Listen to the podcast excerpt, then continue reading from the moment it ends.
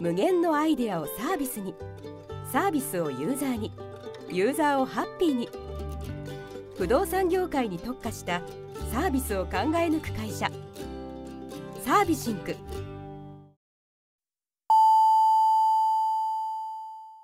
ウェブディレクションやってますラジオ。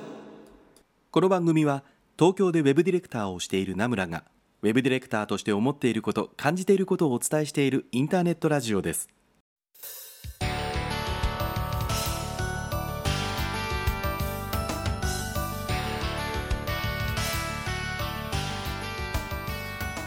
皆さんこんばんは名村真司です。1週間のご無沙汰がお過ごしだったでしょうか？12月師走もうねもう本当に走るという字がねぴったりな今日この頃。僕もなんだかよくわからないんですけどもねもうテレビ会議に追い立てられてる今日この頃ですけどもね。うちの会社ってね あんまり今までその師走らしいっていうことない会社だったんですけどもね。もう年末進行中やつですかね。なんだからもうあっちかもこっちもバタバタしてる感じで毎日いろいろ駆け回っておりんすっていう感じですけどもね。であの全然話変わっちゃうんだけどさあの先日名村が敬愛してやまない鶴亀の森田優君っていうねあの彼こと彼がいるんですけども その彼がやってるスモール X キャンプでねこのラジオのことを紹介していただけました。あのゆうくんがねあの YouTube でスモール X キャンプっていうのをやってるんですよね。あの対談形式でやってて僕も何回か見てるんですけどもあのね出てるメンバーすごいですよ。あのドッツの坂本くんとインテリジェントネットの和田くんと鶴亀の森田優くんの3人でやってる番組なのね。でもうねこの名前を聞いたことがある方にとってはねこの3人で喋ってんのかってね思うともう逃げ出したくなるぐらいのおじさんばっかりなんだけどもさ。もう3人とも偉くなっちゃってねなんかもう僕なんかみたいに現場仕事はもうあんまりやってないんじゃないかなとかって思いたくなるんですけどもなんか今週今週今週か。今週から週替わりで1人ずつ YouTube で話すようになったみたいですね。あのスモール X キャンプのことをちょっとご紹介すると YouTube のとこに書いてたんだけどもえー、何かな？えっと、ウェブ黎明期から現在まで幅広くウェブに関わってきたメンバーがゲストとこれからのウェブの現場におけるスモールについて話しますっていうね、えー、番組らしいですけどもね、なんか隔月でやってたらしいんだけど、この間ね、ゆうくんのやつを聞いてると、隔月だと誰も覚えてないよねみたいなことがあって、で、週替わりでやるみたいですね。はい、あのー、ですので、興味のある方はぜひそちらも聞いてみてくださいね。あのこちらはポッドキャストと違って YouTube で、えー、やってますのでこのブログのあのこれをポッドキャストを紹介しているブログの方からもリンクを貼っておきたいと思います。なんかね、まあ、あのこの間そのゆうくんの喋ってるのを聞いてて思ったんですけどもねあの最近名村は不動産業界まあ、うちの会社ってさ不動産業界特化っていう強みを持ってるってのもあるんだけど不動産業界そのもののねなんかことに関わることがね多くなってきててね。まあその度に振り返ってあなんか僕は Web の作り手なんだなって書いてつくづく思うような機会が増えてるんだけど。あの15年以上経って、えー、知り合いのね人たちが Web に関する話をしてるのを聞いてるとそれはそれで心地がいいなと思ったりしてます。いずれこの3人もラジオに遊びに来てもらいたいなとね本当に思ってるので、えっと、実は今もうゆうくんにはあの打診してますのでみんな待っててくださいね。というわけで今週も30分原曲俺についてこい。この番組は不動産業界特化のウェブ制作システム開発でおなじみのサービシンクの提供でお送りいたします。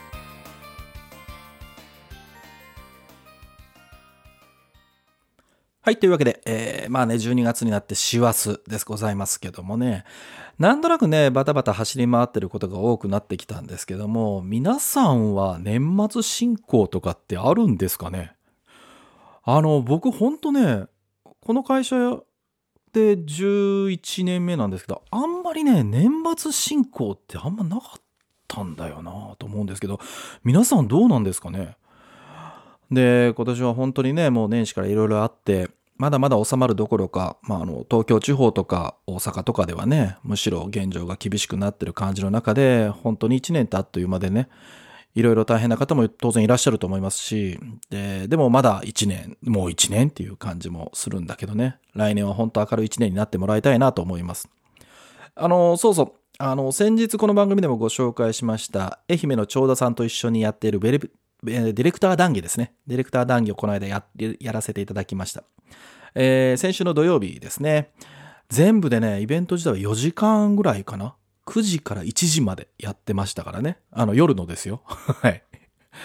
で、当日、なんか申し込みは110名ぐらいになって、それでも当日に75名ぐらいは参加いただいたのかな ?72、3名ぐらいは参加いただけたんじゃないかなと思いますけど、あの、テーマがね、10年後っていう内容だったんですよね。まあ、10年後の、あの、ディレクターなのか、ウェブなのかっていうことを考えてみましょうっていうことだったんですけども、あの、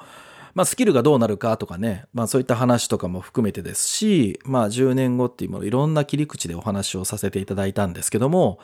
なんか最後の方ね、えっと、本編1時間で、その後3時間ぐらい、アフタートークで、アフタートーク3時間も喋ってたんですけども、あのその中であったのが10年後とは言わずですけども、まあ今もよくある副業とかですよね。働き方みたいなものがどうなるんだろうかみたいな話もやっぱりあって、ディレクターとしてこう副業をしていくとかっていうのとか、まあ最終的にはその会社に属するみたいな考え方が変わってくるんじゃなかろうかみたいな話にもね、ちょっとなっていったりとかね。あの、本当にディレクターにとって求められるスキルって何だろうみたいな話とか、まああと、ウェブ自体が、こう、今ってさ、ブラウザ、まあスマートフォンでもパソコンでもブラウザってあって、で、まあテレビで見られるって言ってもそこにはブラウザがあってみたいな。まあ大体ブラウザというデバイスがあるわけですけども、まあ僕はなんかずっと、この、あの、あ、このポッドキャストではまだ言ってないかな。僕はあの、この後 VR とか AR とか、いわゆる XR 系、特に AR っていうものが広まるんじゃないかなっていうのをずっと思ってるんですよね。えっと、多分今もう、うん画面のサイズとかの制約を多分取っ払うって方向に行かないと、デバイス自体の進化は多分ないだろうなってずっと思ってて、まあそんなこともこの間ね、つらつらとお話をさせていただいたんですけども、まあまあなかなかね、後半は重たい内容もありましたね。はい。なので、あれで良かったのかって思うところも結構あったんですけども、それでもこう、70名ぐらいの方が聞いていただいたっていうのは、やっぱり5年とか10年とかって先に、この Web っていう仕事がどうなっていくのかっていうのは結構みんな悩んでるというかね、感じてたり思ってたりっていうことなんだろうなというふうには思いました。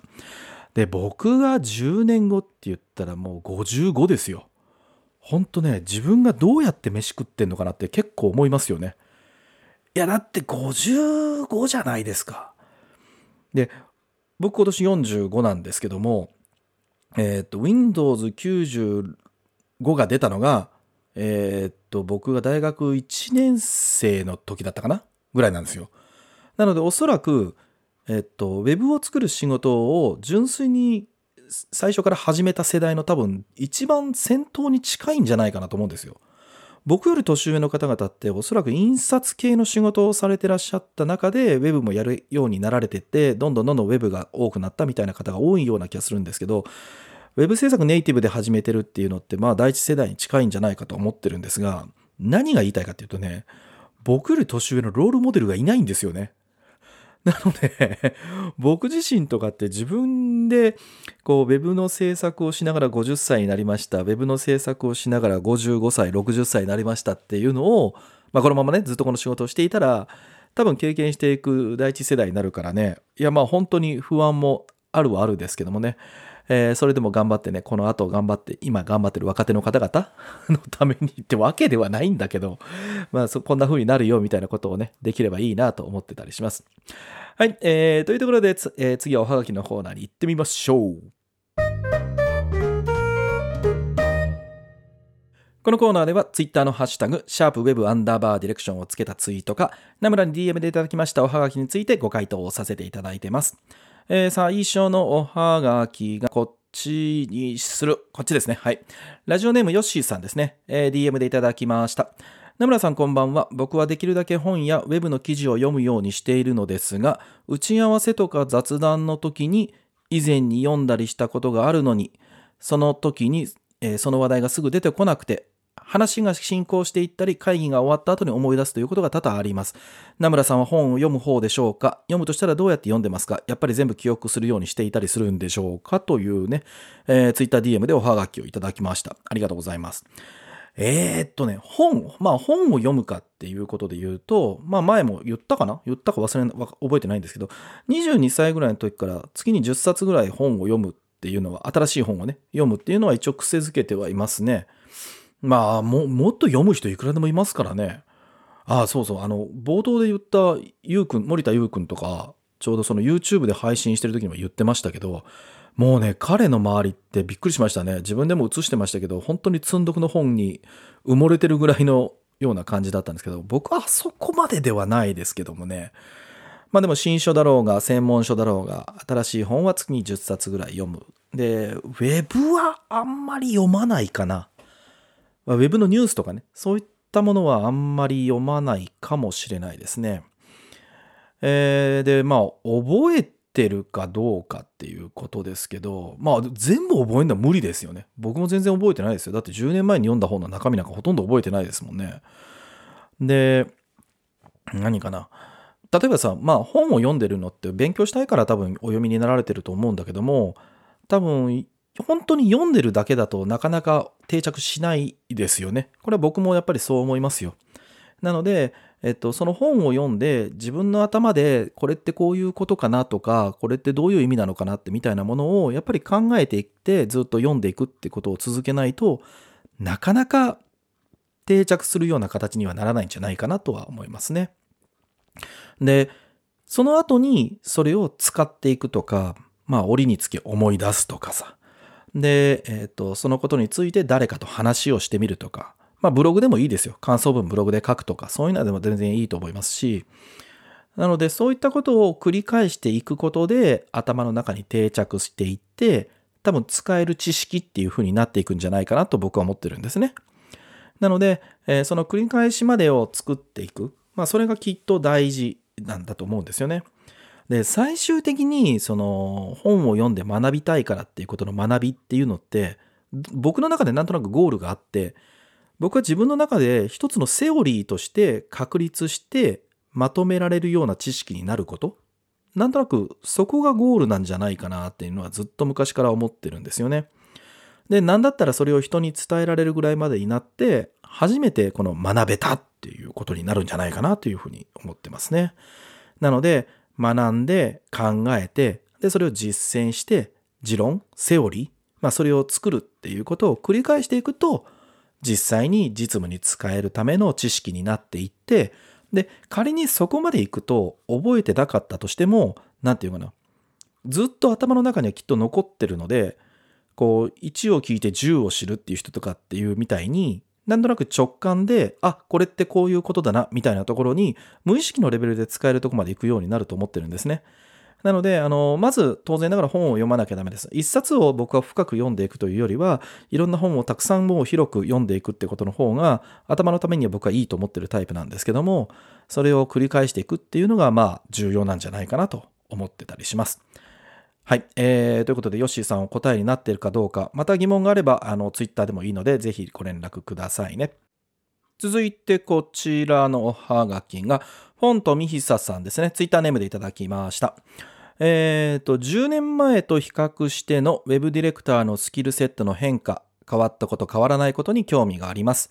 マインドセットよりも具体的なスキル面で何かあればということで。えー、あとですね、ちなみに2010年は日本で iPad が発売された年、かつ3.11前でそういった状況も踏まえての興味になりますということでね。えっ、ー、と、フォンさんありがとうございます。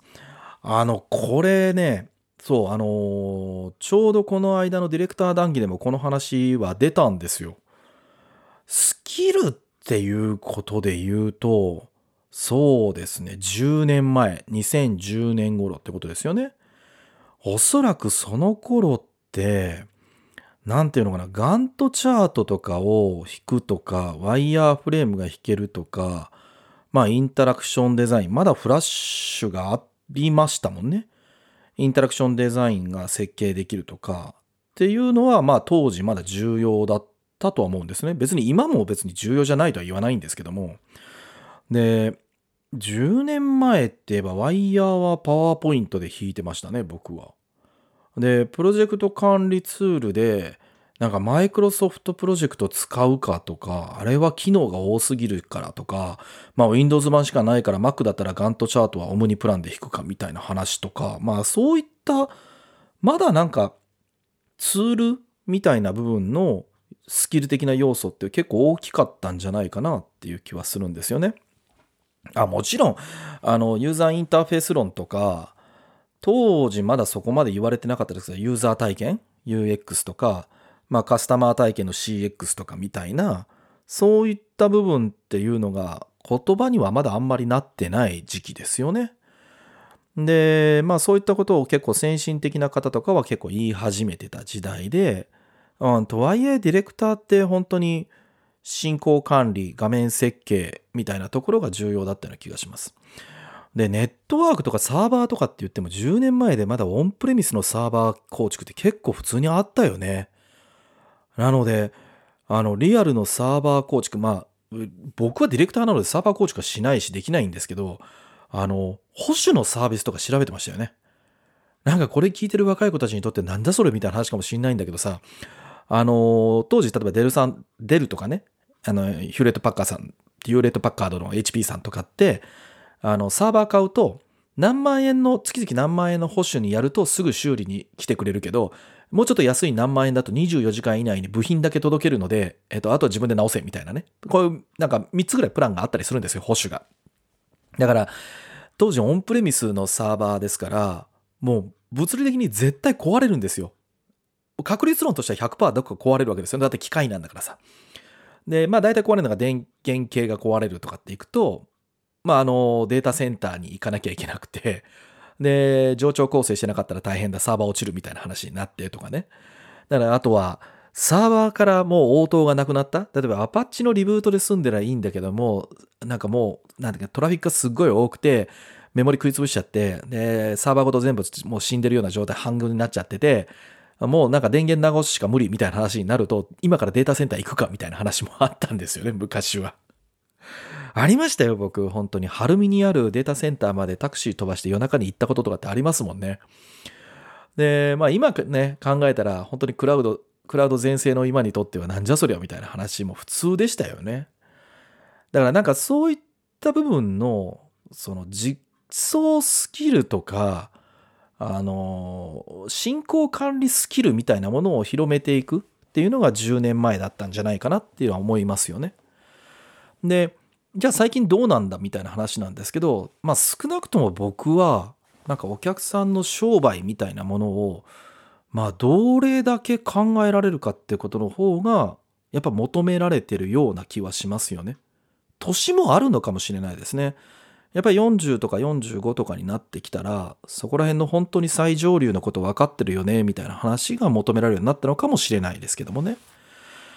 あの例えば商品戦略、お客様のね、お客様の商品戦略とかってことなので、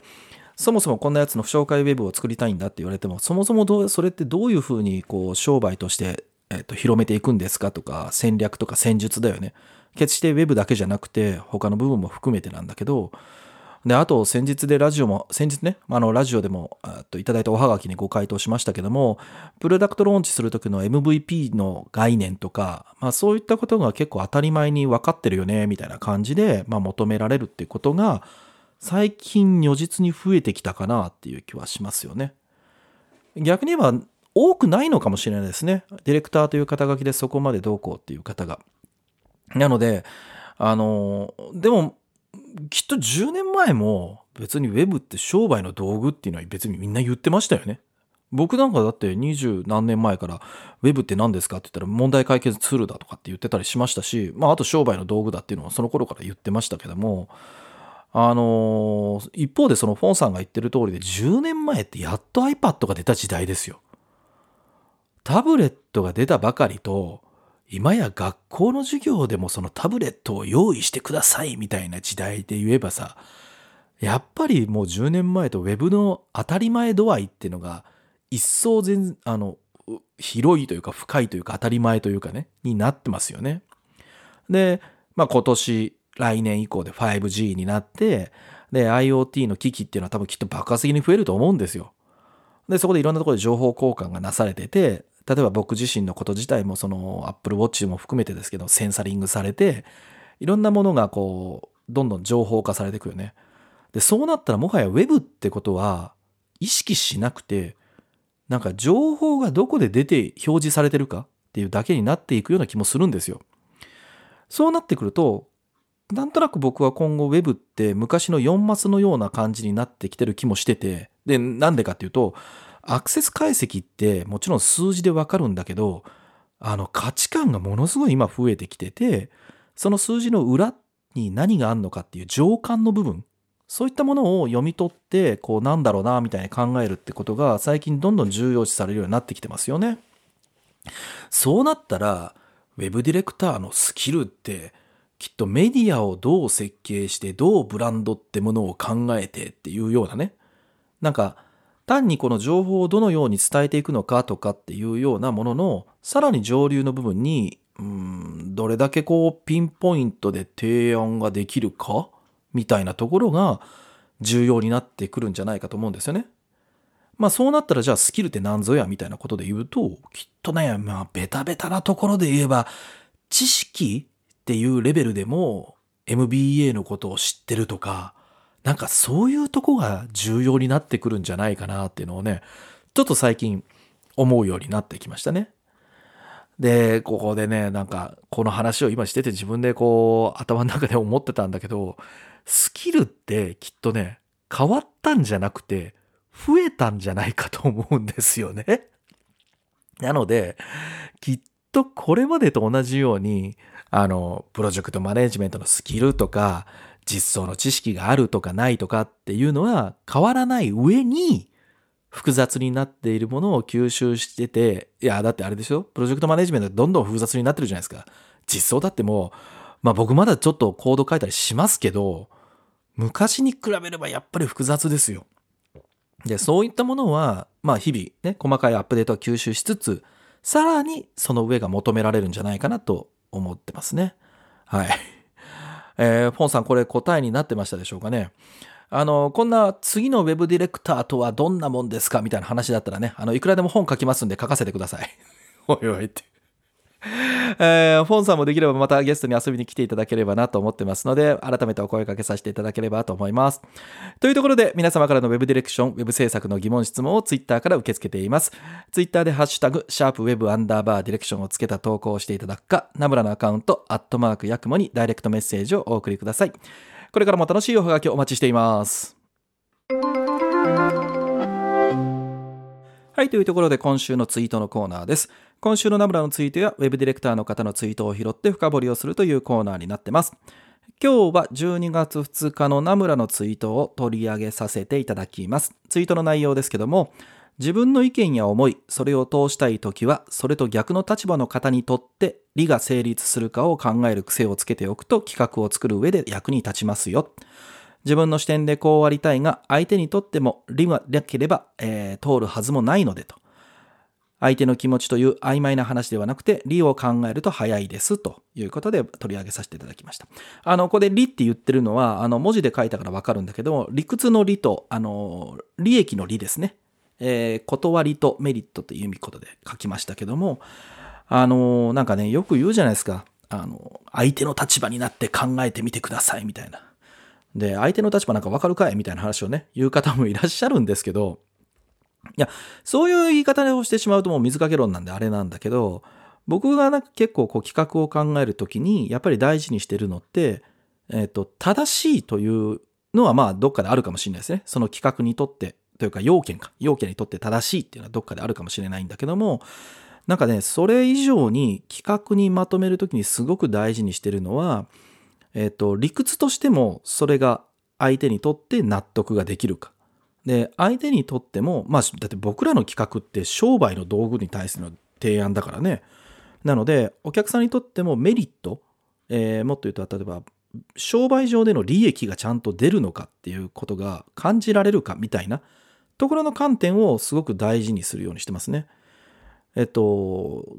相手が喜ぶか喜ばないかみたいな話になってきて、相手の気持ちを考えましょうってなると結構曖昧になってくるんだけど、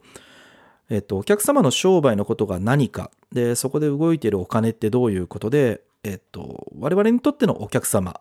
のさらに先にいるお客様ですよね。が、どうやればその、その僕らがね、お手伝いする商品とかサービスとかにお金を払っていただけるのかみたいなことを考えていって、で、それがちゃんと成立するよねっていうことをお客様に提示ができれば、断る理由は基本的になくなるはずなんですよね。なので、えっと、その上で多分次に大事なのはあなたと一緒に仕事をしたいとかね。でね、その断る理由がなくても断られた。だって見積もりが高いからっていうことで、なんか断られたことがある方もいると思うんですよ。あの、僕何度もありますけどもね。それはね、あの、最終的に高くてもその企画が買いたいって思わせられなかったって僕は思ってるんですよね。あの、大体、例えばですよ。わかんないけど、その、仮にコンペになりましたと。で、5社でやりましたと。4社が100万円でしたと。で、僕が出したのが1000万円でしたと。いうことになればきっと落ちますよ。これはさすがに落ちるでしょう。その、わかん、知ることはできないけどきっと相場ってのがあって、さすがにその10倍もの金額を出してたらそれは外れが、だと思うんですけど、これがね、どれぐらいかななん他社さんの金額ってわからないんで何とも言えないんですけど、あの、金額のメリット、金額のデメリットが、だから高かったとしても、えー、とこの企画が欲しいと思わせられるような企画を作るっていうことに僕はできるだけ不信をしていてでそのためにはやっぱり理屈とメリット利益みたいなものが成立するかどうかみたいなことはすごく僕大事にしてるので、えー、この時なんかね、こうどこでちょっとこのツイートをしたのか思い出してないんですけども、えっ、と、なんとなくそれは大事にしてるってことで、これツイートさせていただきました。ディレクターをしてる方々にとって何かヒントになれば嬉しいなと思ってます。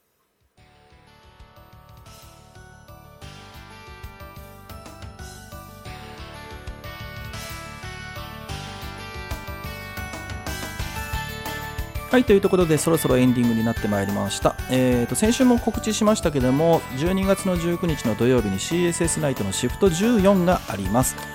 シフト14なんですけども、オンラインでの参加もできるということも含めてですけども、司会進行をこの番組で行わせていただくことになりました。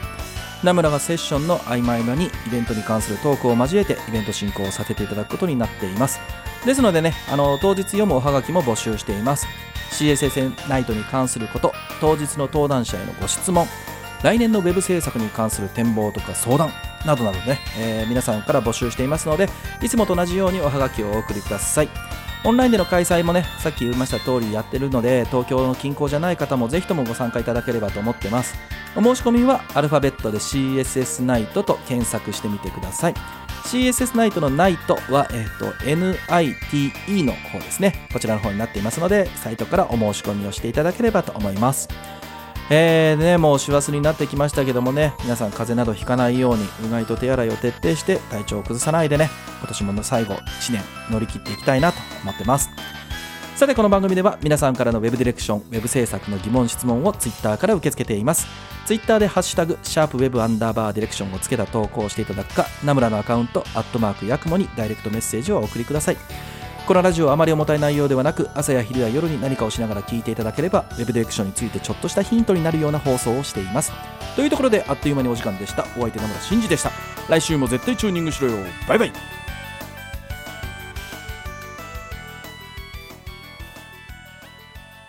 無限のアイデアをサービスに。サービスをユーザーに。ユーザーをハッピーに。不動産業界に特化したサービスを考え抜く会社。サービシンク。